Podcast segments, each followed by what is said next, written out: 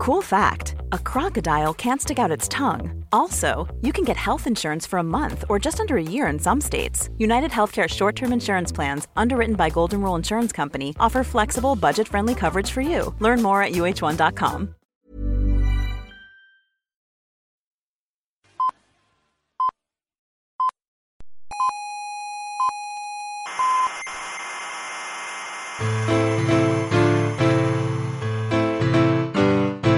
Aquí comienza Coffee Break, la tertulia semanal de la actualidad científica y tecnológica.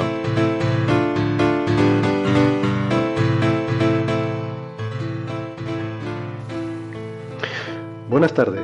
Hoy es día juliano 2.457.185,125. Este es nuestro noveno programa y seguimos creciendo y mejorando. Bueno, ¿cómo será la cosa que ya tenemos hasta becarios? Hoy van a conocer a Antonio y a Inés. Eh, Antonio ya lo han oído antes. Hola Antonio. Aquí comienza Coffee Break. Son buena gente y trabajan bien y sobre todo barato. Eh, lo que pasa es que son sintéticos, pero bueno, aquí no se lo tenemos en cuenta. Los tratamos como si fueran uno más de la familia. A mí la palabra esa de sintéticos la verdad que no me gusta mucho. Yo prefiero llamarlo Nexus 6, eh, pero nuestro departamento legal me ha desaconsejado usar esa denominación. Bueno, vamos a pasar a presentar a los contertulios de hoy. En este programa ya saben que nuestro objetivo siempre es traerles a las mentes más brillantes del planeta. Lo que pasa es que las mentes más brillantes del planeta dicen que tienen cosas mejores que hacer. Y claro, es que así sin presupuesto pues no, no hay mucho margen de maniobra. Así que bueno, tenemos a estos que han venido, que les voy a presentar ahora, que también está bastante bien. Eh, aquí enfrente mío está Julio Castro, que es doctor en ciencias físicas y es investigador del Instituto de Astrofísica de Canarias, especialista en calidad de cielo. Eh, buenas tardes, Julio. Hola, buenas tardes, Héctor. Bienvenido de nuevo al programa. Eh, a mi lado tengo a Carlos Westendor, también doctor en ciencias físicas y eh, coordinador del grupo de análisis y desarrollo. Bueno, algún día nos puedes explicar de qué, a lo mejor, si hablamos De, si hablamos de técnica, sí. Vale. ¿Qué tal? ¿Cómo estáis? Gracias por venir, Carlos. Nada, un placer. Eh, y hoy tengo el placer de presentarles a una contertulia nueva, eh, también doctora en Ciencias Físicas, María Martínez. Bienvenida al programa, gracias por venir. ¿Qué tal, Héctor? Marian es doctora en Ciencias Físicas, investigadora del eh, Instituto de Astrofísica de Canarias. en fin, me alegro que por fin hayamos podido coincidir porque ya habíamos cursado varias invitaciones, pero siempre por una razón o por otra algo se interponía. Entonces, bueno, pues me alegro de tenerte por fin aquí y bueno, espero que vuelva en algún momento, aunque entiendo entiendo cómo son las cosas y, bueno, cuando veas cómo es esto y veas que te hemos engañado y que no es como te habíamos dicho, pues oye, que si no vuelves lo entenderemos, ¿no? Ah, lo del cheque, por cierto, eh, eh, a ver cómo te lo explico. no tenemos ni cheques ni sobres aquí. Es sintético, sí, también es sintético. No, yo esperaba que tuviéramos patrocinadores ya para hoy, pero mira, no, no ha sido posible. Así que nada. Bueno, pues, eh, pues hoy tenemos muchos temas que tratar, la verdad. Eh, hay muchas noticias, vamos a ver si, si podemos eh, ir pasando ligerito. De todas formas, antes de empezar nuestra tertulia, hay un par de recordatorios que quiero hacerles llegar, pero bueno, ahora tenemos becarios para eso. Así que, venga Inés, gánate el sueldo, por favor, y cuéntale a esta gente cómo seguirnos, dónde encontrarnos y todo ese tipo de cosas. Por supuesto, Héctor. Gracias por escuchar nuestro podcast Coffee Break. Para no perderse ninguno les recomendamos suscribirse. Hay muchas formas, incluyendo iBox y YouTube y RSS. Para más información, consultar nuestra página web en podcastcoffeebreak.org. Pueden seguirnos en las redes sociales. Estamos en Facebook, Google Plus y Twitter. Le invitamos a hacernos llegar sus preguntas, sugerencias y críticas. Y también a que si les gusta el programa compartan nuestros links, porque es la única forma que tenemos de crecer. Para finalizar esta introducción, les recordamos que los participantes lo hacen a título individual. Todas las opiniones y comentarios expresados aquí reflejan única y exclusivamente la opinión de quien los vierte. Y a veces ni eso. Y ahora ya sí, les dejamos con nuestros contertulios. Esperamos que disfruten del programa de hoy. Y si no, siempre queda el consuelo de que es gratis. Bueno, pues eh, una vez hechos eh, estos recordatorios, vamos a entrar ya en materia y en antimateria. Em, la correspondencia con los oyentes esta semana, la verdad que ha estado bastante flojita. Eh, no hemos tenido, bueno, hemos tenido miles y miles de mensajes, por supuesto, pero no, eh, vamos, ninguno de ellos merecedor de, sacar aquí. O sea, vamos a ver si subimos el nivel, eh, señores. premio? ¿No hay, premio esta vez? Tendremos que poner un premio o algo. Esto así no tal. Pero sí que hay alguno que es rescatable, ¿no? Por ejemplo, hay un oyente que nos ha hecho llegar un vídeo en YouTube de, eh, de una gente que se llama Veritasium, que de hecho es un canal de divulgación científica que está muy bien. Yo lo conocía de otros vídeos que había visto. Y hay un vídeo en particular que, que, está muy bien porque trata eh, lo, que, lo que tratamos sobre cosmología en el episodio anterior, eh, pues por si no había quedado el asunto suficientemente confuso y alguien se había quedado con ganas de, de intentar ver un poco más. Hay un vídeo que lo hemos colgado en nuestro perfil de redes sociales eh, donde consiguen eh, explicarlo de una forma todavía más confusa que nosotros, pero en solo cinco minutos, con lo cual, bueno, pues mm, consiguen el mismo efecto de confusión en menos tiempo, así que está muy bien. Tiene dibujitos, ¿no? Entonces eso está bien, se ven las galaxias y los fotones. Confunde con dibujitos, está muy bien. Pero no, sí, les recomendamos encarecidamente este canal de Veritasium porque tienen cosas muy, muy interesantes, ¿no? Y hablando de recomendaciones, pues yo también quería aprovechar, porque claro, entiendo que se hace muy largo el tiempo entre Coffee Break y Coffee Break. Y les recuerdo que hay también otros podcasts por ahí, no somos el único. No son tan buenos, pero. Eh, Eso también. Pero bueno. pero, hay cosas por ahí que si se aburren mucho y, quieren eh, saber más de ciencia, por ejemplo, eh, hay un podcast que se llama El Cinturón de Orión, de Radio San Vicente, que está muy bien. Y hay una página web que a mí me gusta mucho, que es la de Naucas, sí, sí, sí. con naucas.com, que también le podemos recomendar a nuestros oyentes, ¿verdad? Así que, así que nada, pues eso, si se aburren mucho, mm, eh, no van a encontrar la misma calidad que aquí, evidentemente, pero bueno, eso yo creo que ya lo tiene todo el mundo asumido, ¿no? Bueno, venga, pues vamos a pasar a las noticias de la semana. Eh, para empezar, pues quizás vamos a empezar por lo último, ¿no? Eh, yo me he enterado, mm, es una noticia luctuosa que tenemos que darle, que la acabo de ver justo antes de venir aquí, hace media hora, mm, antes de venir a grabar el programa, que ha fallecido el actor Christopher Lee, que creo que todos nosotros tenemos muy asociado con muchos recuerdos. De, infancia incluso. De infancia, ¿no? De miedo de la infancia, sí. pues Era fantástico. Drácula. Sí. Uno de los Dráculas. Uno de bueno, vele algo si no llegamos ninguno, ¿no? Pero... A mí no me dejaban ver esas películas, pero bueno, sí que ha hecho muchas cosas, ¿no? Eh, y también cosas de, mm, aparte del papel en El Señor de los Anillos, pues también, también estuvo en la trilogía nueva de la precuela de Star Wars, haciendo el conde... Duki, ¿no? ¿Cómo era? Conde Duki. Duki, bueno. Pero que creo que el nombre era una especie de broma con Drácula también.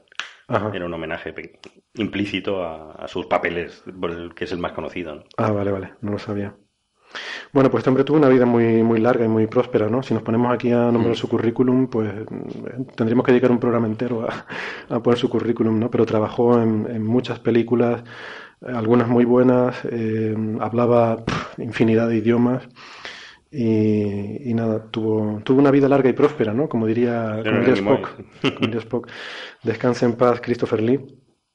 Y aprovecho para hilar eso de la vida larga y próspera, ¿no? que es lo que solía decir Spock, porque eh, también la IAU, la Unión Astronómica Internacional, ha aprobado eh, nombrar un asteroide como asteroide Leonard Nimoy, que es el actor que hacía de, de Spock, eh, y de esta forma pues homenajear la figura de ese personaje, ¿no? que también está en nuestra memoria. Eh, es un poco curioso esto, ¿no? porque yo no sé si está homenajeando al personaje, al actor. Es un poco confuso, ¿no? porque yo creo que al hombre, a Leonard Nimoy, pues muy, muy poca gente a lo mejor lo conocía comparado con el personaje de Spock, ¿no? Hmm. Pasa, pasa con aquellos actores que se han identificado tanto, tantísimo, ¿no? Con un, con un personaje, ¿no? Pero como, Chuck Norris, Como Chuck Norris, o como Picasso, sin su obra. La gente no sabe realmente la, vida privada de los actores o artistas es materia de estudio, hmm. mientras que la obra es lo que es conocido. Entonces, al final a los actores les pasa lo mismo, ¿no? Ya, pero de Picasso o lo de un artista yo lo veo como algo diferente, ¿no? Porque tú estás homenajeando su obra y tal, ¿no? Mientras que aquí... Bueno, el es que, vamos a ver, era un, personaje espacial. O sea, que, que esté su nombre en un asteroide es genial, ¿no? O sea, está un poco en consonancia con eso, ¿no? Nada, que pega, ¿no? Está claro. Totalmente. Sí, ¿Cómo no se lo habían puesto antes incluso en vida, no? claro, claro. La, pregunta realmente, ¿no? Porque, sí, La pena es no poner las cosas en vida. Eh, sí, esa es la pena, es verdad. Supongo que al Capitán Kirk en su momento esperamos que dentro, de mucho, Esperemos que mucho. dentro de mucho, mucho tiempo, pues supongo que también le William Shatner. estar ahí en algún asteroide. ¿Cómo se llama? William Shatner. Es muy activo en Twitter. Ya. Bueno, pues... Me dice mi becario. Mm. Nuestro becario sintético tiene esas cosas. Sí, sí, sí. No, pero, tuitea y bueno, pero de, fallos. de Twitter lo echamos, ¿no? De Twitter sí, pero tenemos otro. Ah, tenemos Como son replicantes, se pueden fabricar en un momentito. Sí, no, y con la reforma laboral pues, los echamos y los tratamos sin ningún problema. Eso no, no hay nada. Haga bromas. Oye, el, eh, a ver, eh, un par de cositas también que quería comentar aquí de noticias de la prensa generalista. ¿no? Estoy, no sé si decir indignado o, entristecido o deprimido. Resulta que el diario ABC, que para nuestra audiencia internacional les diré que es uno de los periódicos de mayor tirada que se venden en España, eh, nos sorprende con una un artículo sobre bueno, una supuesta noticia de que unos teóricos del apocalipsis dicen que va a caer un asteroide en septiembre, además sin precisar mucho, dice entre el 22 y el 28 de septiembre. Está bien. Estas profecías van perdiendo. Está bien, si te dicen la hora te pones un poco nervioso, pero si es entre cinco días. No, pero esto ya no es como antes. O sea, antes se decía, oye, el día tal va a caer un asteroide, ¿no? Ahora ya cada vez van siendo más Tan flojos, sí, sí. Está flojeando esto, ¿no? Yo creo que... Sí, la ciencia no es lo que era. Ya no es lo que era. Y bueno, no sé, la verdad es que me, da mucha tristeza que un periódico como estos difunda esta... Es una pena porque yo no diré muchas cosas buenas de ese periódico, aparte que tiene grapas, pero, pero oye, de todas las cosas como son, que las tiene. Que la parte científica es muy buena. Es realmente muy buena. O sea, me he sorprendido yo a mí mismo leyéndolo muchas veces. Esta noticia aparece en la sección de ciencia, no sé por qué. Porque si aparece, fallado, si aparece en humor o entretenimiento y tal, bueno, pues lo puedo entender, pero aparece en ciencia, ¿no? Hmm. Entonces no sé. Porque claro, después el periodista se cubre un poco, ¿no? Se, se, se quita el, la responsabilidad encima diciendo que, bueno, que esto no lo sigue mucha gente, solo unas pocas, unas pocas iglesias y fanáticos. Pero tú lo estás publicando en tu periódico. Esto tiene una tirada nacional muy grande. O sea, una página en este periódico vale muchísimo dinero. no es verdad, tiene tirada. Ya quisiera yo que eh, nuestro instituto, por ejemplo, tuviera una página en el periódico ABC hablando de alguna noticia seria y no de las tonterías estas, ¿no? Entonces, me da un poco de pena, ¿no? Em, eh, para mí el símil sería, cámbialo en vez de una noticia con un trasfondo científico, una noticia con un trasfondo económico, por ejemplo, ¿no?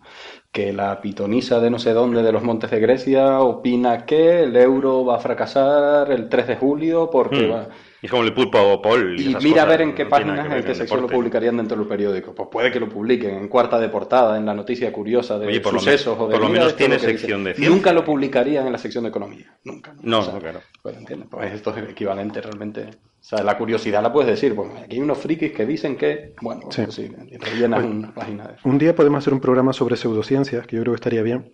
Eh, pues, yo he uno cortito sobre medicinas eh, pseudocientíficas que funcionan en un minuto yo creo que la, lo podemos, vamos, lo despachamos, ¿no? Sí, sí, que no tienen efectos secundarios, ¿no? claro, claro, por supuesto, ni primarios. Yo me estoy acordando ahora, hubo, tuvo muchísima repercusión hace casi un año, un equipo, un equipo de mediums, videntes y astrólogos habían hecho una predicción sobre quién iba a ganar el balón de oro. ¿Vale? El balón de oro que es este premio al mejor futbolista del mundo, no sé qué y tal.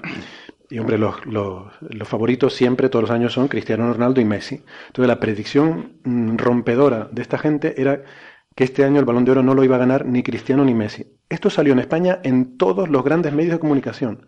Esto salió en el ABC, salió en El País, salió en El Marca, que es el diario más vendido de España, mm. salió en todos los periódicos, ¿vale? Eh, cuatro meses después salió el balón de oro. Fue primero Cristiano, segundo Messi fíjate, que, se aciertan. Y, además lo difícil que era, ¿no? Acertar. Bueno, eso ya no salió en ninguno. Entonces, claro, la memoria selectiva es lo que usa esta gente. Porque el día que dan el pelotazo, el día que les El día que se lesionen los dos y se lo tengan que dar un tercero, ya entonces ya es el, lo que sea, ¿no? Es el pico, ¿no? Eso coincide. Eso es memoria selectiva. Cuando pegan pufos de estos, nadie se acuerda. nunca. Porque además no lo dicen el día antes del balón de oro, lo dicen cuatro meses antes. Claro. De forma que ya pasó suficiente tiempo que nadie se acuerda de mm. eso. Pero, yo soy salvo, salvo que acierten. Y entonces, claro, y entonces, ya verás tú. Pero yo soy rencoroso, yo me acuerdo de estas cosas, me, guardé la noticia esa y me puse una anotación en el calendario. Se llama hemeroteca, no, no rencor. Ya, pero yo no tengo hemeroteca. Rencor sí que tengo, mucho. Como Marvin, el marciano. ya, bueno, luego hablamos de marciano. Luego hablamos de marciano, Bueno, entonces, palito al ABC por publicar esto, no nos gusta. La grapa sí, nos gusta. Las grapas también. Luego, eh, eh, otro periódico, por no, eh, no, ser aquí sectario, El Mundo, pues yo creo que también podemos dar otro palito, ya que estamos hablando de fútbol. El mundo tiene una noticia esta semana en la que habla del secreto de Messi. Es fantástica. Messi eh, Mm. este año ha estado a un nivel superlativo, eh, mejor jugador de tal, el Barcelona ha ganado todo. Y el año pasado, sin embargo, estuvo bastante mal, ¿no?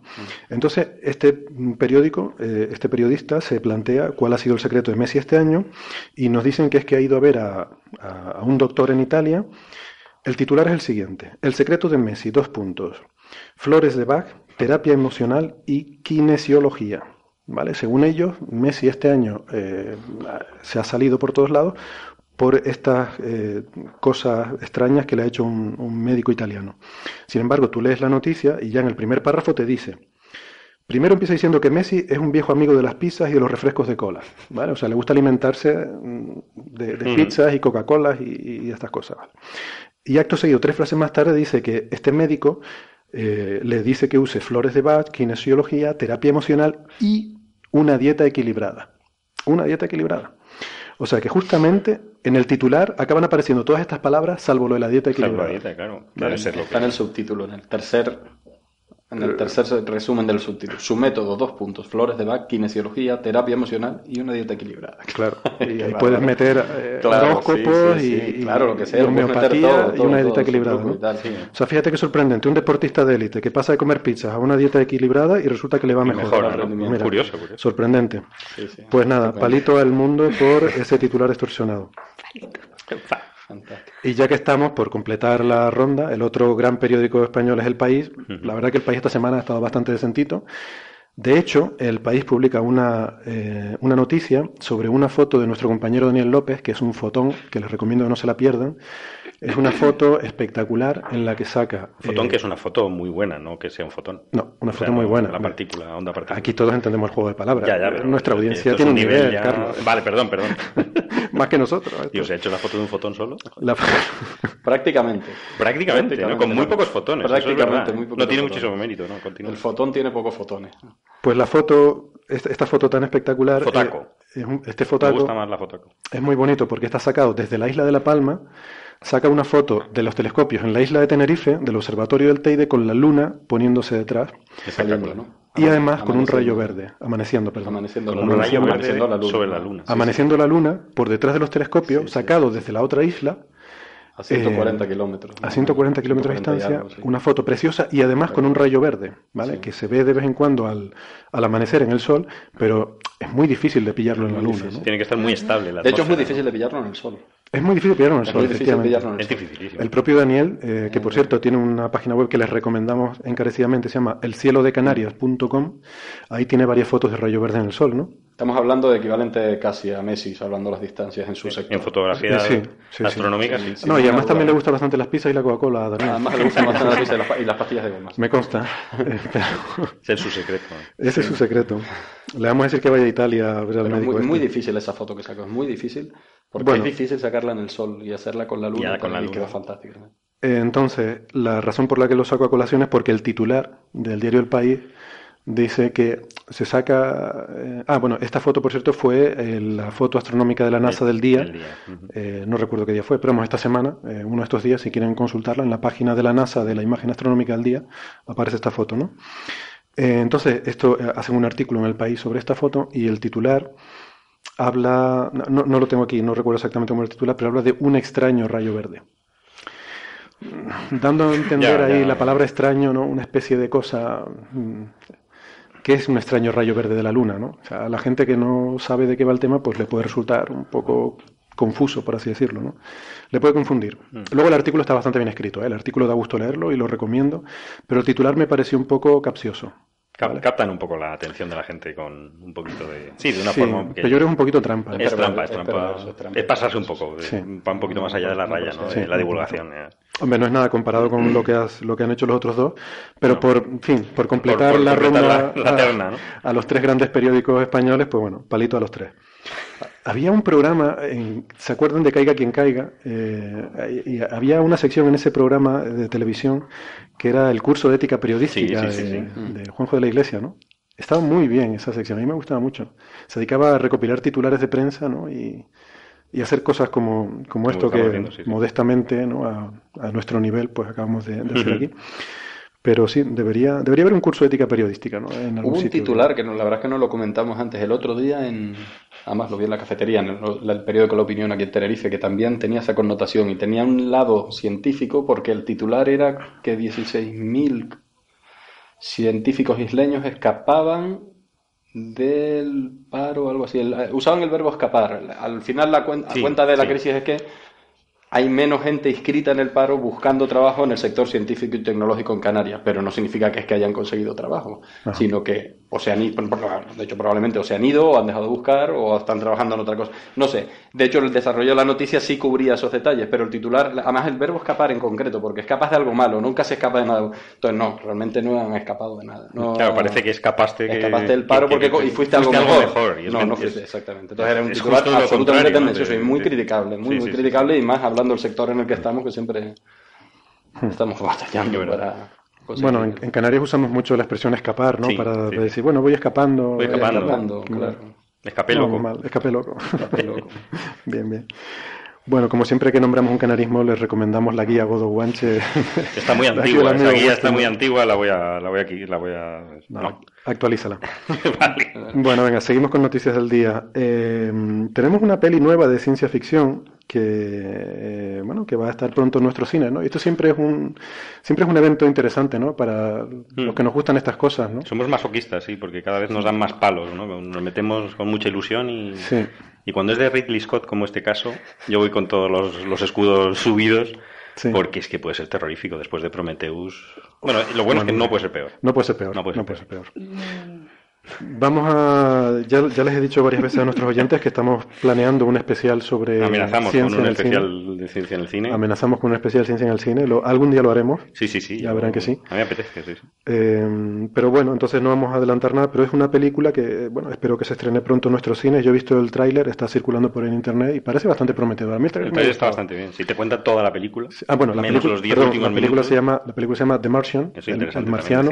No sé cómo lo titularán porque ya se sabe que aquí le cambian los títulos le pondrán un título de esto, peligro total. No, pero creo que el, el, el, marciano, no sé qué, y lo que dicen debajo, que no, no me acuerdo, te cuenta toda la película. Sí. O sea que hay que tener mejor no, ir al cine sin haber leído nada.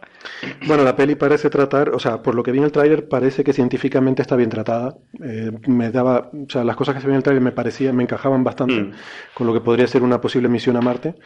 Sí, porque los Estados Unidos quieren llegar a Marte en 2030, o sea que lo tienen como muy claro. Lo tienen, sí, sí. tienen como un objetivo de ir a Marte. Ese es su objetivo, entonces... Esto no será como esas películas cuando quieren promocionar algo, empiezan a hacer películas de un tema, ¿no? Cuando necesitaban gente para el ejército sacaban Top Gun y Águila Acero y estas películas así, ¿no? Para, a lo mejor están buscando ¿no? el, generar un apoyo a, una misión a Marte en la opinión pública, ¿no?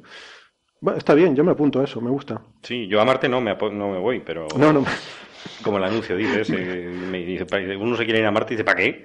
Vamos a quedarnos aquí, ¿no? Este planeta es fantástico. Sí, comparado con Marte. comparado con cualquier otro, ¿no? Que yo conozca.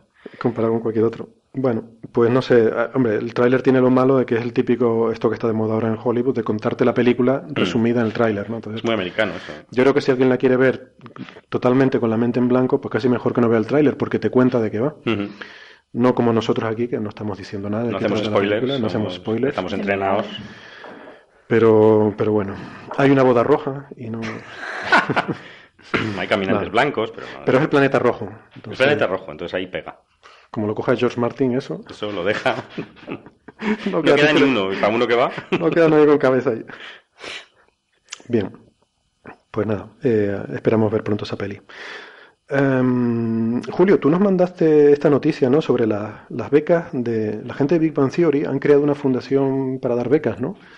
Entonces, mm, yo, bueno, no sé mucho del tema, la verdad. Eh, confieso que Julio me mandó esta información ahora. Me, llegó esta mañana también en el Telegram, un compañero. Y, pero me parece interesante porque además estaban bien, relativamente bien. Estoy buscando aquí la cantidad, o sea, estaban bien dotadas, digamos. Habían, son los actores de la, de la serie del Big Bang Theory junto con dos de los productores, creo. ¿no? Esta, gente evidentemente ha ganado mucho dinero con la serie, porque la serie ha sido un éxito planetario completo. La recomendamos.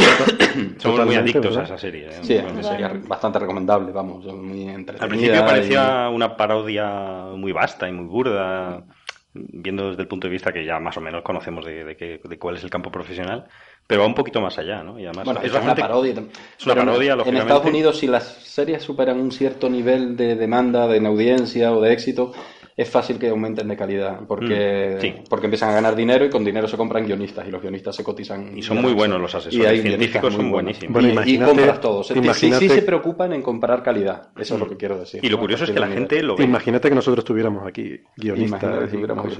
Imagínate que con becarios de verdad, con becarios de verdad, con dinero. con dinero. Uf. Pues bueno, pues esta gente ha, ha destinado, además yo creo que es una cantidad personal de ellos, de su bolsillo, una bolsa de becas de ayuda a estudiantes sin recursos de carreras relacionadas con las ciencias, la tecnología, la ingeniería y las matemáticas que quieran cursar estudios en pues la Universidad de California en Los Ángeles, ¿no? Que la Universidad de California en sí mismo, si California dicen que sería, no sé en qué orden de los estados del mundo, si California fuera un estado independiente, la Universidad de California en sí misma es prácticamente un estado. Y el, el rector de la Universidad de California, que tiene dos campos, dos o tres campus grandes, ¿no? Uno en Los Ángeles, otro en San Diego, etcétera y tal, eh, también es una personalidad política tremenda, ¿no? Dentro del propio estado de California, ¿no? Porque maneja mucho un presupuesto enorme.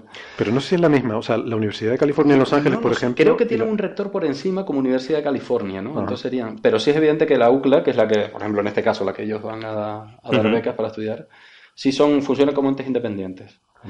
No estoy seguro. no estoy- que me, me suena que sí que existe una figura rectoral superior, que engloba a la Universidad de California. Sí, puede ser. Es bastante confuso en general Es el, poco- organigrama de las universidades americanas. O sea, tienes que ir mirándote ahí el, el diagrama de flujo para ver exactamente quién depende de quién y todas esas Claro, cosas. y más en este caso es muy grande, ¿no? Pues han, han destinado, están mirando aquí, 4 millones de dólares, ¿no? Bueno, que es una cantidad para ser una aportación privada, para una cantidad de becas para estudiar, pues está muy bien, ¿no?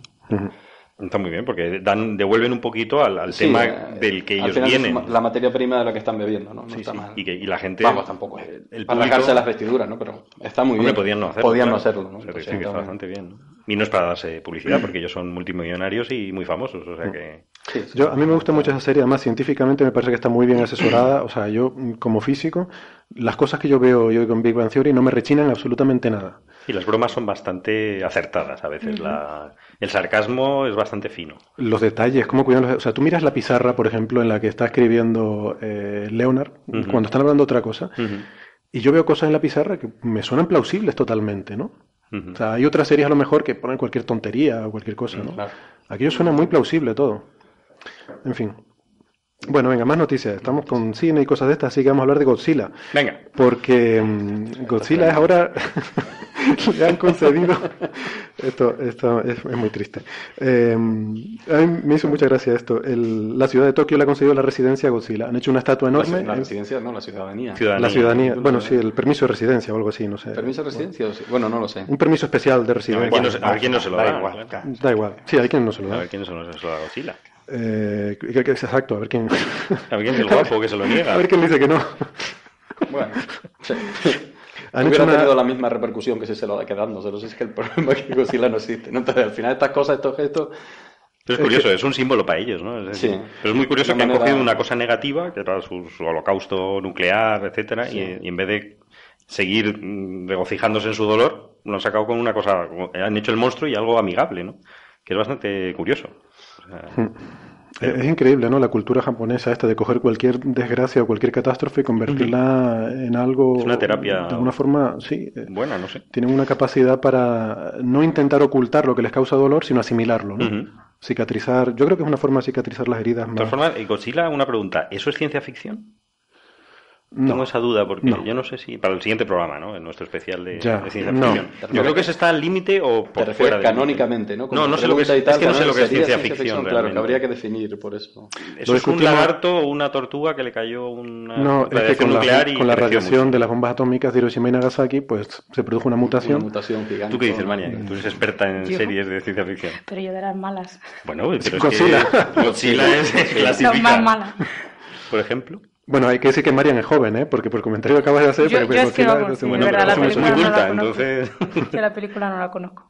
Hicieron una versión, eh, bueno, han hecho varias versiones, ¿no? Pero hubo una estadounidense que a mí me hizo mucha gracia porque cambiaron el origen de Godzilla de pasar a Un ser... cocodrilo, sí, ¿no? Sí, pero eh, en vez de ser por las bombas atómicas de los americanos en Japón, Hombre, claro, lo cambiaron no para hacerlo... No, de las pruebas nucleares de los franceses en Ay, Mururoa. Vaya por Dios. Muchísimo mejor, claro. ¿Dónde va a parar? Es que, Qué bueno. es que son de esas cosas que dices tú, es que quedas peor eh, Sí, sí, es que- escondiéndola Exactamente. que, bueno, aceptándolo, oye, en fin, es lo que pasó y ya está, ¿qué, qué le vamos a hacer, A no? veces mejor huir hacia adelante, ¿no? Que no dar rodeo- esos rodeos así que son Sí, no sé, forzados, ¿no? no sé.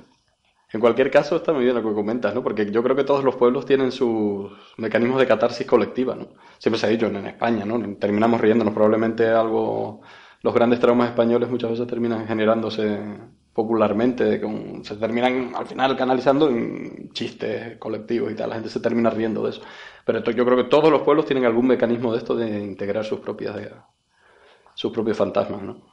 Llevo un rato dándole vueltas así, Godzilla ciencia ficción o no, y no lo Vamos, tengo vamos a dejarlo Vamos a votar, venga. No, bueno. ¿Qué opinas, Carlos? Yo es que tengo un problema, es que no sé muy bien lo que es ciencia ficción. Es decir, yo, yo creo que tiene que haber ciencia, lógicamente, que no dar demasiado patadas a, a los libros de física, pero lo importante es la ficción. O sea, para mí es la historia lo importante. Entonces, A ver, ¿sí o no? para mí no. Marian, ¿tú qué opinas? Yo diría que no. Que no es ciencia ficción Godzilla. Mm. No es ciencia. Entonces, No, es, está al, al nivel de Spider-Man, supongo. No hablemos de superhéroes, Bueno. que, ya- bueno, que sí. es tu tema favorito, se sabe. Algún día haremos un especial de superhéroes. Yo es que odio las cosas de superhéroes, entonces tenemos aquí un pique un poco... hombre, a mí me gustan los superhéroes algunos, ¿no? Ya no me gusta cuando se va mucho la olla y... pff, o sea, me gusta que haya un superhéroe que por alguna cosa muy rara, pues... O sea, ya cuando se convierte en algo habitual, eh, cuando estos de Marvel empiezan a juntar superhéroes y ya es una cosa que parece que todo el mundo es superhéroe, lo raro es ser normal. Pero, me pasa... pero, pero está muy bien la, familia, la, la, la peli de los increíbles, la de dibujos, está muy bien. Que es ese Claro, mundo de superhéroes claro, y tal. ya, pero es una es una broma, es una parodia. Claro, claro. una Pero está broma. muy bien. Julio, ¿tú qué opinas? ¿Godzilla, sí, ciencia ficción o no? Sí. que sí es ciencia ficción. Porque el límite de la ciencia ficción no se puede fijar. Toma. O sea, el origen, hay una semilla de ciencia. A partir del minuto 1 o al minuto 10 o el minuto 30 empieza a ser Es ficción. una, es una excusa. la Entonces, y una no muta- mal, las ¿no? mutaciones existen, sí. La radiación nuclear produce mutaciones y a partir de ahí invéntate lo que quieras. Bueno, es igual, igual que si hablamos en viajes interestelares y tal, porque todo es mentira realmente. Claro. Existe tal, Bueno, una serie, recuerde- un, un principio básico. Luego está el rigor en el que tú trates el tema. O sea, el éxito de la ciencia ficción, yo creo que o sea, lo- lo- el, el éxito realmente es de que te termines olvidando de la ficción, de que termines creyéndote que realmente puede ser verdad. Es la, la buena ciencia ficción. Pero es una mentira. O sea, no, si no es ya. No me tiene que haber una mentira, Sí, porque esto Claro, tiene que haber una mentira, fantasía. porque ahí es donde entra la ficción. Donde pongas la frontera, me da igual. Bueno, Godzilla. eh, nota mental, no llamar a Julio para el programa de ciencia ficción. Exacto. Venga, vamos a ver cosas ahora ya sí serias e interesantes. Eh, ¿Han visto los primeros detalles en la superficie de Plutón? Yo es que lo vi esta mañana. No sé si... En la superficie, ¿no? La superficie de Plutón, la sonda de New Horizons, eh, Nuevos Horizontes, se ha acercado, ya está, está acercándose a Plutón, ¿no? ¿no? O sea, en- llegará en un mes, prácticamente falta casi un mes. Ya se empiezan a ver detalles, es la primera vez que vemos detalles en la superficie de Plutón. Detalles quiero Ya, decir, son manchas, ¿no? hay una imagen que tiene como 20 píxeles de Mm. un lado a otro. Entonces, Sí, yo he visto una de- muy. Yo había visto una con 4 o 5. Ya, pues ya son 20 píxeles de diámetro, más o menos, ¿eh? lo que me pareció a mí de la imagen, y se ve una franjita Mm. en medio y una raya. Eh, es el primer detalle, así Ah, que bueno, se ve, ¿no? Se ve está es bien. Está una, una cosa, un manchurrón con una cosita oscura en medio. Está bien, porque por ejemplo no sería como muchos de esos asteroides grandes y tal, que en el fondo son rocas, ¿no? Si ya hay una mancha, ya hay algo, ¿no? Una estructura, Bueno, eh, es más bien una línea, ¿no? una línea, no pero sé muy bueno, bien. sí, ¿no? Sí, es curioso, ¿no? Ya empieza a ver, o Eh, sea, ya información, ya, intrigados. ya es algo nuevo, ya efectivamente ya Podría ser una serpiente enrollada alrededor del planeta. ser, sí, sí. Con flores de Bach en la No lo sabremos. con flores de- No lo sabremos hasta que No lo llegue. sabremos. No podemos asegurarlo científicamente. A lo mejor es Godzilla que está allí. Habrá que esperar. Enfriándose un poco. Sí, con Elvis, sí. Pero ya, en fin, ya vamos despertando el No, interés. es ¿no? fantástico, por realmente eso ya es algo, efectivamente. Ya solo con eso nos conformaríamos si nos supiéramos que la sonda se aproxima, ¿no? Sí. Bueno, ya podemos hilar. Realmente tenía la otra noticia más abajo, pero podemos sacarla también. El tema de las lunas de Plutón. Que saben que Plutón tiene cuatro, no, cinco lunas, ¿no? Cinco lunas. Cinco lunas. Eh, hasta hace poco se conocía Caronte, que era la mayor, pero, pero hoy en día sabemos que tiene por lo menos, que sepamos, cinco lunas. Y además son grandes. Quiero decir que eh, comparado con otros planetas y como... Algunas son muy pequeñas. Sí, algunas son muy pequeñitas, ¿no? Esta más grande es bastante grande. Es la más grande en proporción del sistema solar en proporción a su planeta. En proporción a su planeta, sí. Es que... Tiene claro, el 10% de la masa, ¿no? De Plutón, Sí, sí, de Caronte. Eso es mucho, o sea, casi es un sistema binario. Es un sistema binario. Es un sistema binario. Realmente un O sea, las más binario. pequeñas son como la isla La Gomera. Al leer la noticia estuve mirando. Para, para nuestra sea, audiencia internacional puedes En objetivizar estados de Texas lo puedes decir. Bueno, pues una isla redondita de diámetro 20, o ve- entre 20 y 30 kilómetros, 25 Muy bien. kilómetros. O sea que realmente es una cosa manejable en escala humana. Y la más, luna más grande, pues la distancia entre Canarias y la península, que para nuestra audiencia internacional van al Google Maps, ponen Canarias y península ibérica y los Y así hacemos publicidad. Pero básicamente son unos 1200 kilómetros por ahí.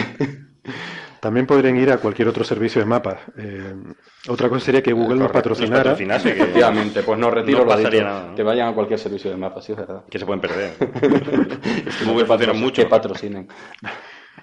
Bueno, pues lo curioso es que este sistema es mm, esta- estas lunas pequeñas, eh, debido a tanta perturbación gravitatoria de unos sobre otros, como no hay una no hay un dominio eh, fuerte de, de un cuerpo sobre los demás, pues eh, se perturban mucho unas a otras y resulta que mm, sus sus ejes, ¿no? De, bueno, creo que me decías, Carlos, que Sí. realmente lo que es caótico es la inclinación. Es la inclinación, lo que es, eh, las órbitas son estables más o menos en el tiempo, o sea que duran, al final acabarán siendo un, todo eh, modificándose y cayendo uno sobre otro, porque como un sistema de n cuerpos eso no puede ser eh, estable, ¿no?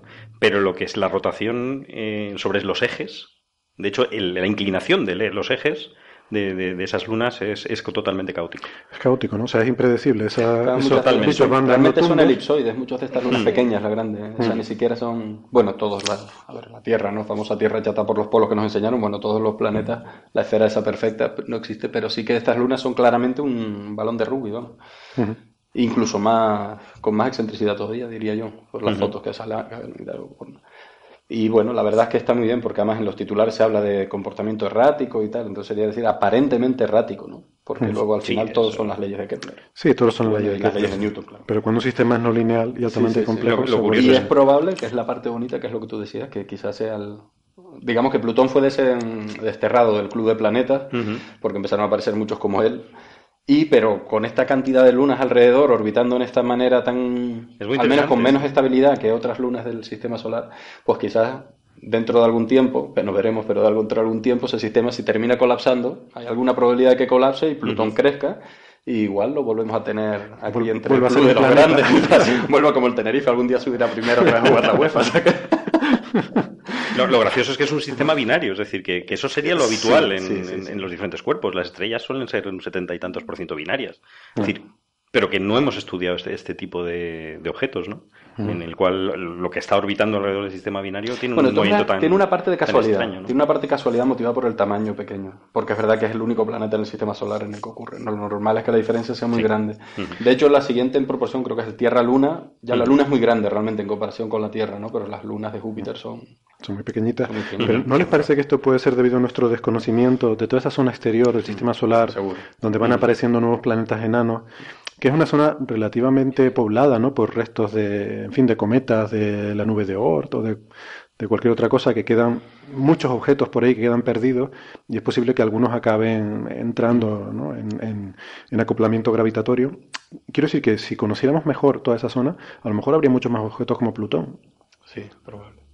Es probable, seguro, no es seguro. Quizás ni siquiera en la eclíptica, ¿no? Sino en otras órbitas. Además, ahora que estamos viajando, ¿no? Hablábamos, hace unos, no sé, unos dos episodios hablábamos de la, de realmente la materia prima, ¿no? De la astronomía y de la astrofísica, que es la luz nada más, o sea, que solo se trabaja remotamente o, o prácticamente toda la información que se obtiene se obtiene de forma remota, menos justamente en los últimos años en los que empezamos a viajar, ¿no?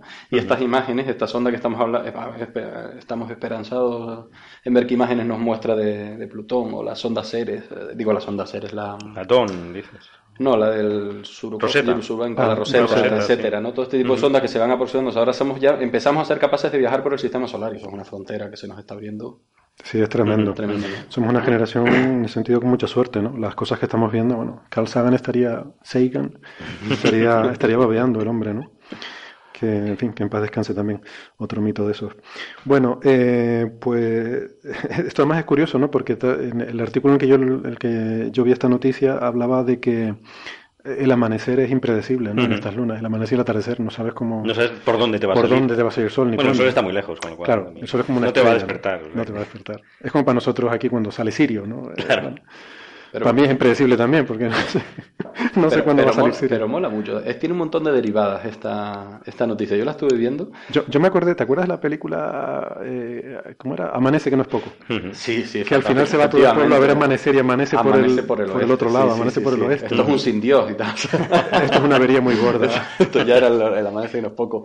Pero está muy bien porque esto, cada vez que se habla de que algo es errático, ¿no? El amanecer es errático.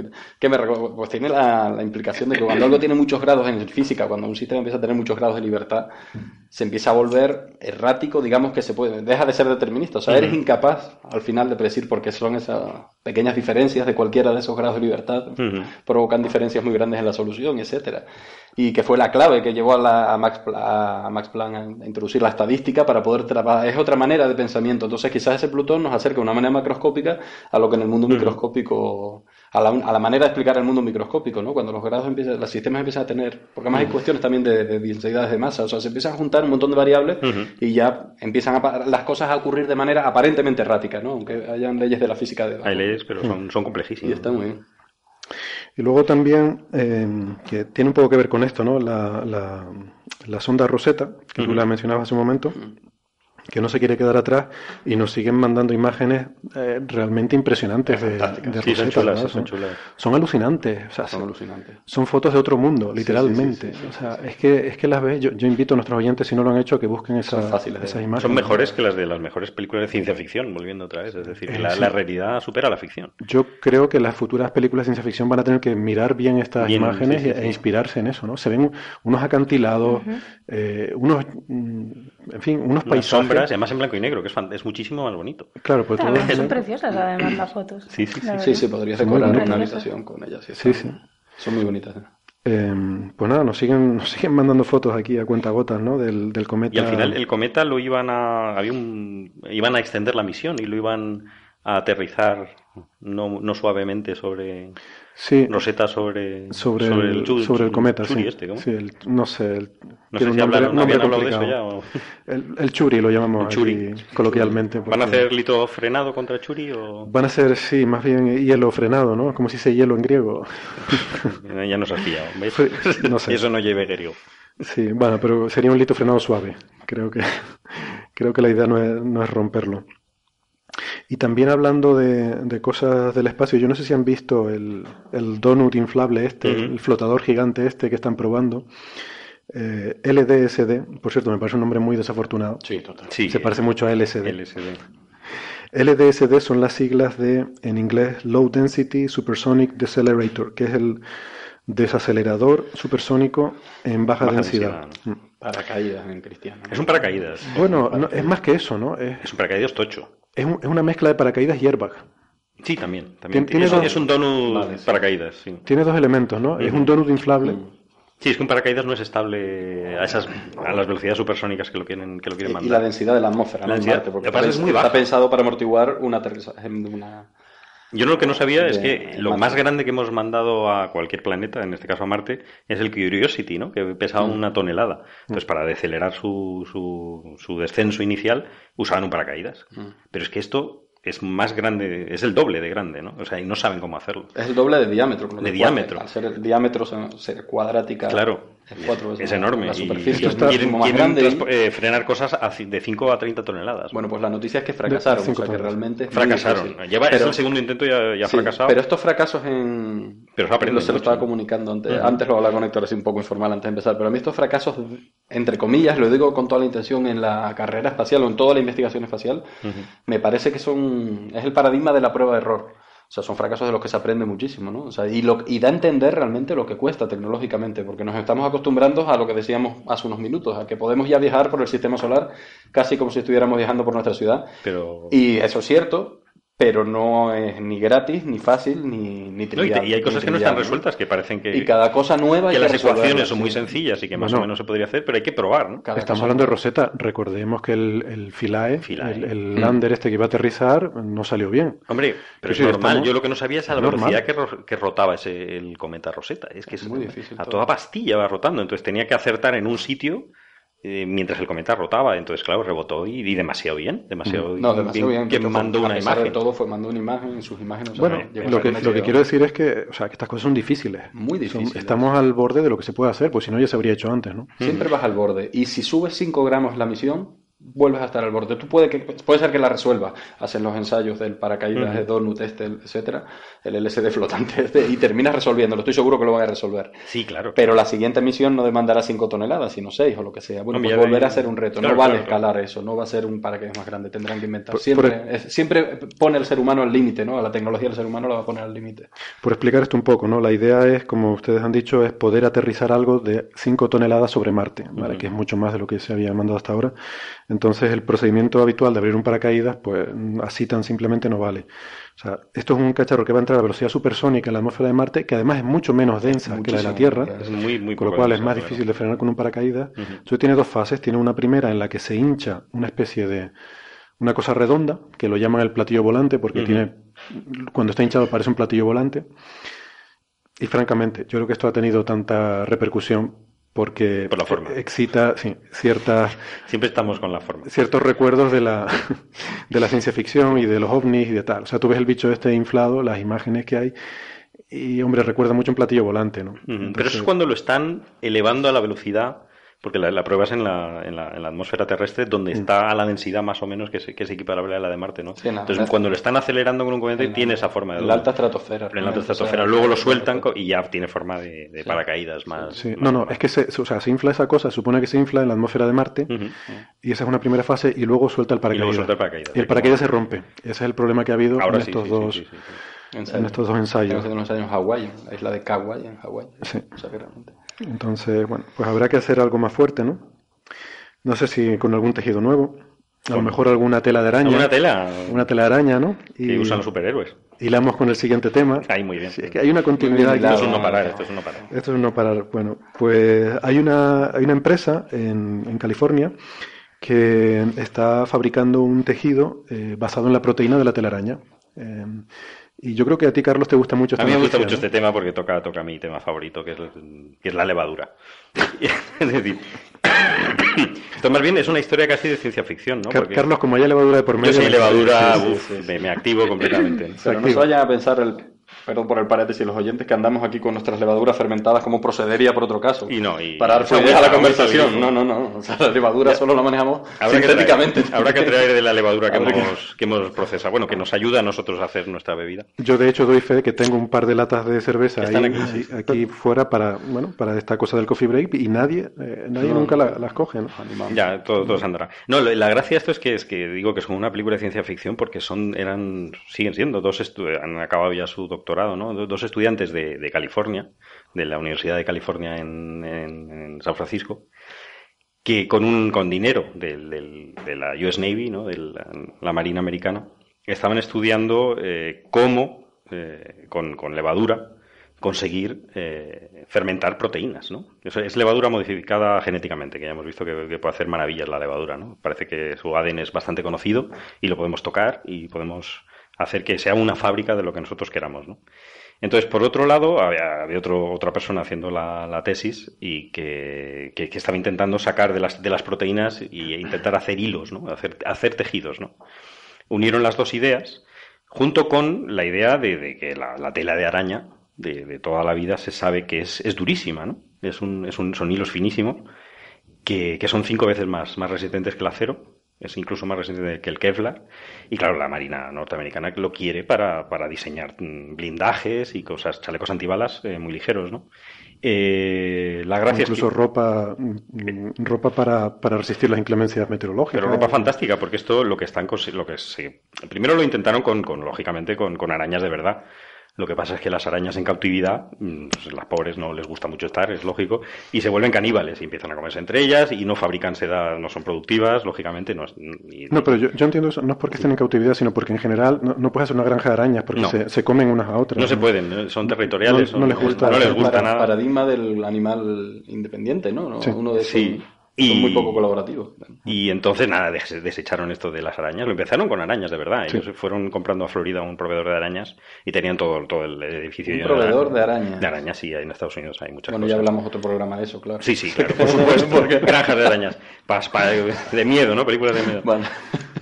Y entonces, entonces no funcionó. Entonces luego usaron cabras. Y las cabras las modificaron también genéticamente para que la leche tuviese la proteína que se usa, que usan, que generan las arañas, que tienen naturalmente, para generar la, la tela, ¿no? Pero la, la granja de cabras tampoco era una muy eficiente ni, ni sacar la proteína de la leche, no era, eran cabras araña, era una, no, sé- no sé qué pintar, no, no, mejor no, no lo busquen en Google. Algún día habrá una película de ciencia ficción. Eso es un, sobre- un buen, un buen inicio para una película. Luego de ficción. ciudadanas de algún sitio. sí. Y entonces, pues entonces llegaron, por supuesto, a la levadura, que es una cosa fantástica y que yo siempre me defiendo totalmente y que creo que es el motivo por la que estamos aquí los seres humanos en la Tierra, Yo, o que nos ha mantenido alegres, ¿no? Y que- Yo, yo me alegro de que hayan acabado con la levadura, eh, porque si esto realmente se convierte en una cosa que todo el mundo lo usa en el futuro, no me gustaría que esté todo lleno de granjas de arañas por todas partes. Y, Bueno, a mí eso no me yo prefiero tener en mi casa una central nuclear que una granja de arañas. ¿vale? Confieso que soy un poco aracnófobo, aracnofóbico. No sé Yo cómo- era, yo era, pero luego las vas estudiando y son fantásticas las arañas, son unos bichos increíbles.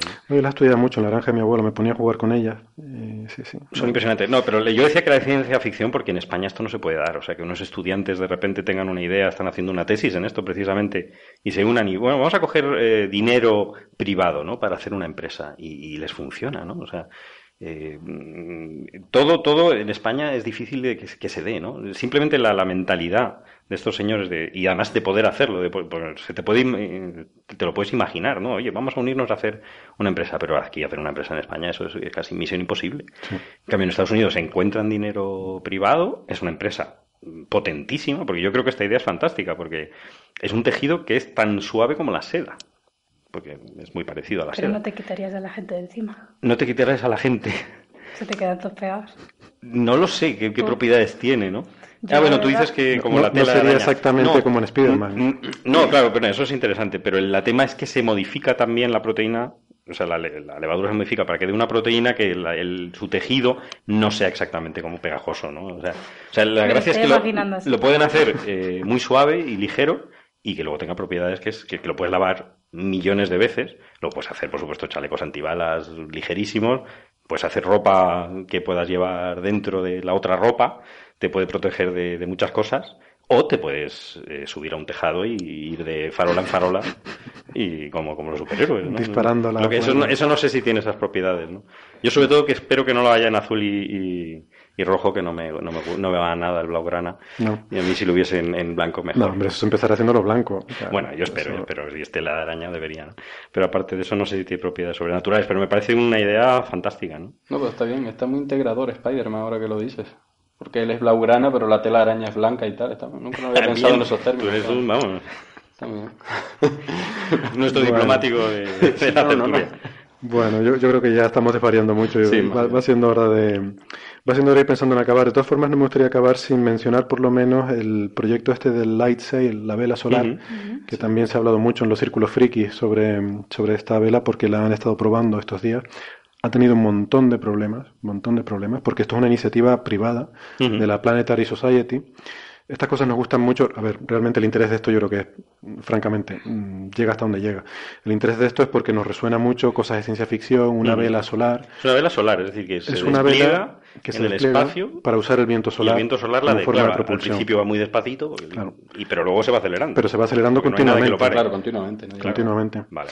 Y sobre todo también nos resuena el factor nostalgia de, volvemos ¿no? a hablar de Carl Sagan, porque él fue el fundador, uno de los fundadores de la Planetary Society, Planetary y esto era una idea suya, ¿no? que él había promovido mucho. Entonces, esto es un poco un homenaje a este hombre, ¿no?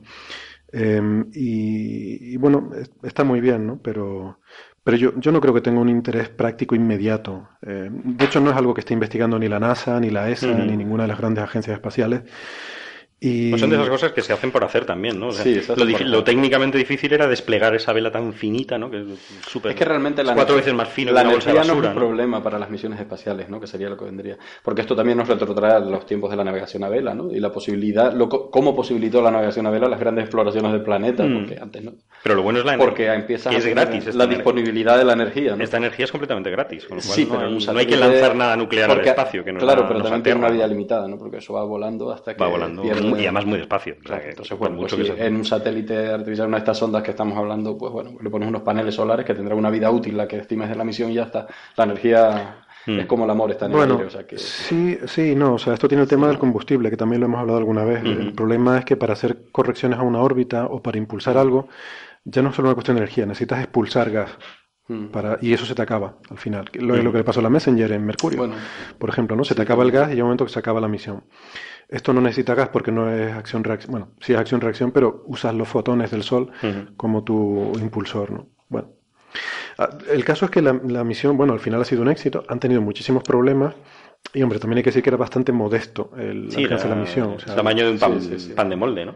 Sí, De y doble- o sea, que es muy pequeñito. todo doblado, sí. Todo doblado y luego se despliega, sí, que no, sí, no es trivial. el objetivo de la misión es que se desplegara y eso se Y se consigue. desplegó, sí. Y de hecho se- mucho, ¿eh? creo que se ve desde, desde la Tierra, se puede ver. Bueno, Ajá. no sé si necesitas unos prismáticos. Ah, no lo pero sabía, vale. Está Es muy- en- es muy reflectante. muy bajo, está muy bajito. O sea, que muy reflectante, por supuesto, y, y está, iba a caer a la a Tierra. O sea, Ah, no, sí. no va a volar, no va a salir. No va a volar. O sea, No a simplemente esto es una prueba de que se la puede sí, desplegar. la siguiente prueba es ya que pueda Bueno, desplazarse. haces esto, hacer esto más grande y tal, bueno, sí. Pero Sí, así, eh, sí, en el momento en el que quieras tener control vas a necesitar otra vez... Es una cosa Bueno, muy... Sí, una cosa orientada. Ya navegando vela se puede tener mucha precisión en el mar. porque Tranquilo se va. Empiezan a orientar, luego a poner servos de orientación y giróscopos para mover... No lo sé, igual sí se consiguen... Pero nada. Bueno, y ya para ir terminando, eh, no sé, eh, hay una noticia de que Google y Facebook, a mí me da esto un poquito de pena, ¿no? Pero bueno, lo entiendo también. Google y Facebook tenían un proyecto para una red de mini satélites para dar una cobertura Claro. global de Internet universal y los dos han abandonado sus proyectos respectivos con unos poquitos meses de diferencia además. Pero Primero, esto era para África, ¿no? eh, es para todo el mundo, pero sitios sí, mm, evidentemente el- no se lo pueden pagar la infraestructura. la mayor utilidad Estado, ¿no? sería en África y en Asia, el sudeste asiático, la India, donde hay muchísima gente, son mercados muy amplios que a estas compañías les interesa tener. Eh, claro, a ellos les interesa que todo el mundo esté conectado a Internet, ¿no? Pero también, eh, aparte del interés comercial, es evidente que es bueno que toda la humanidad esté conectada a Internet, porque ahora mismo hay una distinción entre los que están y los que no están. Claro, es que estás creando dos tipos todo. de civilización, ¿no? De dos... Es que es un corte ahí muy grande donde el que no accede a internet va a estar completamente aislado. Y, Está además que no tiene para comer, ¿no? Que- Está que en. Es África estaba- revolución industrial, ¿no? Es el Sí. tener acceso a las máquinas es de tenerlo vapor, o no no. tener acceso a las máquinas de Claro, vapor. es la es esclavitud o, o ser un- Es evolucionaron así. una casta superior, día que es sí. terrible. Esto es terrorífico. fundamental y bueno, al final se ha abandonado porque, bueno, pues no... Tenían Porque es diferentes tecnologías, Porque ¿no? es complicado el con espacio, globos. volvemos a lo de antes. Es es que realmente el espacio es muy complicado. Sí. Es lo cual quiere decir que es caro, en este caso. O sea, poner mini satélite, bueno, lo que no lo- no lo Pero no solo es una cuestión de dinero, que es lo que quiero decir, ¿no? O sea, puedes realmente invertir mucho dinero y fracasar. Ujú. Pero era de Bueno. baja, baja órbita, ¿no? O sea, no Sí, eran de baja órbita. Eso- incluso con globos, ¿no? Eso es parte del O problema con también. drones, drones solares. Sí, ha habido diferentes, Mm. eh, hay, hay diferentes proyectos para esto, ¿no? ¿no? no se han abandonado todos, los que se han abandonado son los basados en satélites, ¿no? O Mm. Ah, sea, vale, bueno, vale, es vale. posible todavía que, que se pueda hacer algo, ¿no? Y, y nada, pues ya, yo creo que ya vamos terminando porque ya estamos pasados de tiempo. Mm, Simplemente, bueno, como anécdota, comentar aquí una noticia del doctor Frankenstein este. Hay un, un doctor en China que se está dedicando a, a decapitar ratones y a intercambiarles las cabezas o algo así, ¿no? Ujú. Eso hay que hacer trasplante de cabeza, lo cual yo creo que es una noticia que tiene más interés morboso que Pero otra hay cosa, un, hay un doctor italiano, el Sergio Cannavero este, que parece de verdad, ¿no? Del Grupo Avanzado de Neuromodulación de Turín, que dice que en dos años él puede hacerlo. Puede trasplantar una cabeza humana. No ya con ratones. Y, no, y, no- y parece serio, ¿no? O sea, es decir, nadie sabe exactamente cómo lo va a hacer, porque los vasos sanguíneos, el tejido muscular, esto parece que se sabe, ¿no? Con los trasplantes de cara y tal. Pero el, el, el tejido, el tejido neuronal, la médula espinal, nadie sabe unirla. Y él dice... Eh, Esto sí es ciencia ficción, por ejemplo. Esto sí es ciencia Esto sí es ficción. ciencia ficción. Y lo que pasa es que está levantando muchísima polémica. Que Esto yo no, no, entiendo no es ciencia, pero no sé si es ficción, porque No, es, ficción es no es. Ficción no es porque, de hecho, hay un, hay un ruso, un paciente ruso que tiene una enfermedad degenerativa terrorífica, con 30 años, que le, le está, le funciona la cabeza perfectamente, pero su cuerpo se está degenerando rapidísimamente y va a morir. No tiene solución. Y él se ofrece voluntario. Entonces, claro, la, bueno, esto es terrible. La comunidad científica y médica dice, mira, es que hay cosas peores que la muerte.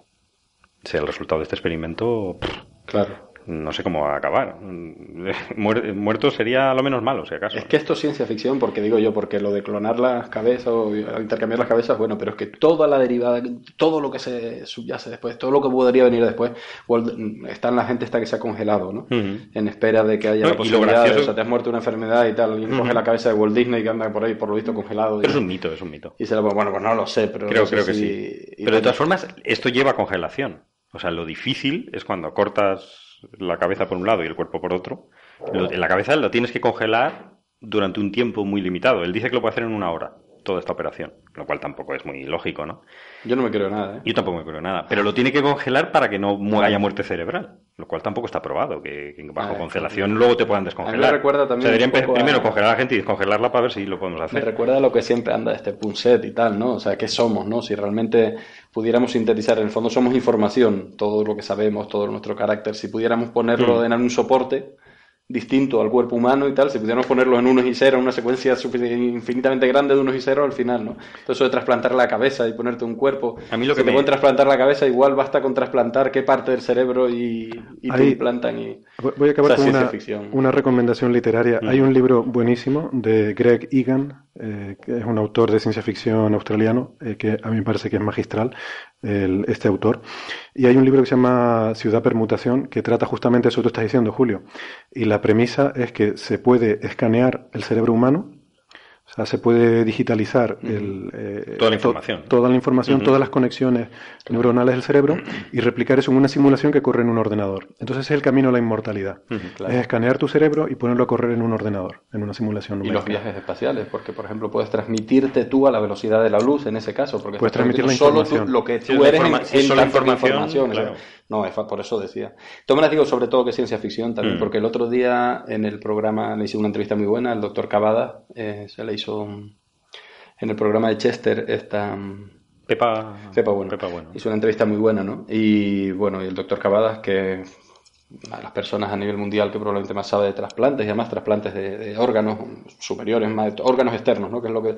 Y bueno, fue la entrevista fue apasionante, pero en el fondo estaba cargada de, de desesperanza porque él dice que realmente es muy difícil y los casos de éxito, muchos han Pero es que, terminado, o sea, cuesta sacar de la... o no sea, se- es muy difícil no se hacer conoce, este ¿no? de La forma Entonces, de que a mí me unir- diga un doctor italiano que en una hora una cabeza semicongelada la trasplantan. No, pero a mí lo de unir ciencia ficción. médula espinal es que no se ha conseguido. No, O sea, porque por hay gente él con hablaba de médula traspa- espinal un trasplante se- de mano que- termina muriendo la persona, se degrada. Él hablaba de que el órgano se termina degradando porque el resto del cuerpo no lo considera. O sea, es muy difícil la adaptación al final, ¿no? O sea, están Ujú. plagados de problemas científicos que son Sí, los que él aborda día a día. Es que yo, yo creo que en casos como manos y pies, estas cosas casi eh, yo creo que llegaremos antes al tener el Biónico, órgano ¿no? cibernético biónico Sí. Que al trasplante humano, ¿no? Pero claro, ya hay cosas como esto de, de Bueno, de cabeza o, se hacen, ¿eh? o Y- de, y o de cada- órganos. la longevidad de esos órganos. Ellos van, o sea, hay un trabajo científico muy potente detrás, por lo tanto, el resultado mejora y avanza, pero no, sí, no carente de dificultades y muy lejos de esto que están hablando. Sí, esto parece que falla bastante. ¿no? Bueno, señoras, eh, amigas con tertulia, eh, estoy contento porque hoy, hoy puedo usar el femenino neutro para referirme A a, ver si lo a implantamos nuestra ya, ya de una vez. con tertulia. No, nosotros lo hemos implantado, lo que la gente no lo acaba de usar. Me parece genial. No sé por qué. Que nos Eh, copien. Que nos copien, claro.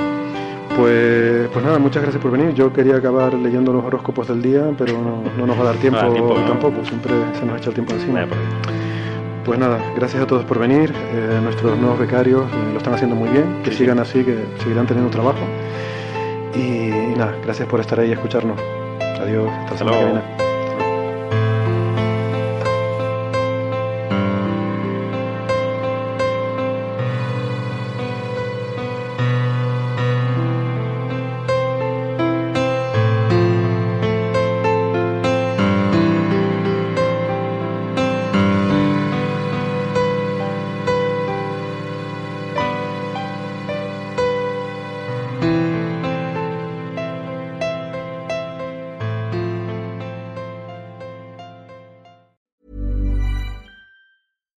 Planning for your next trip? Elevate your travel style with Quince. Quince has all the jet setting essentials you'll want for your next getaway, like European linen, premium luggage options, buttery soft Italian leather bags, and so much more. And it's all priced at 50 to 80% less than similar brands. Plus, Quince only works with factories that use safe and ethical manufacturing practices. Pack your bags with high-quality essentials you'll be wearing for vacations to come with Quince. Go to quince.com slash trip for free shipping and 365-day returns.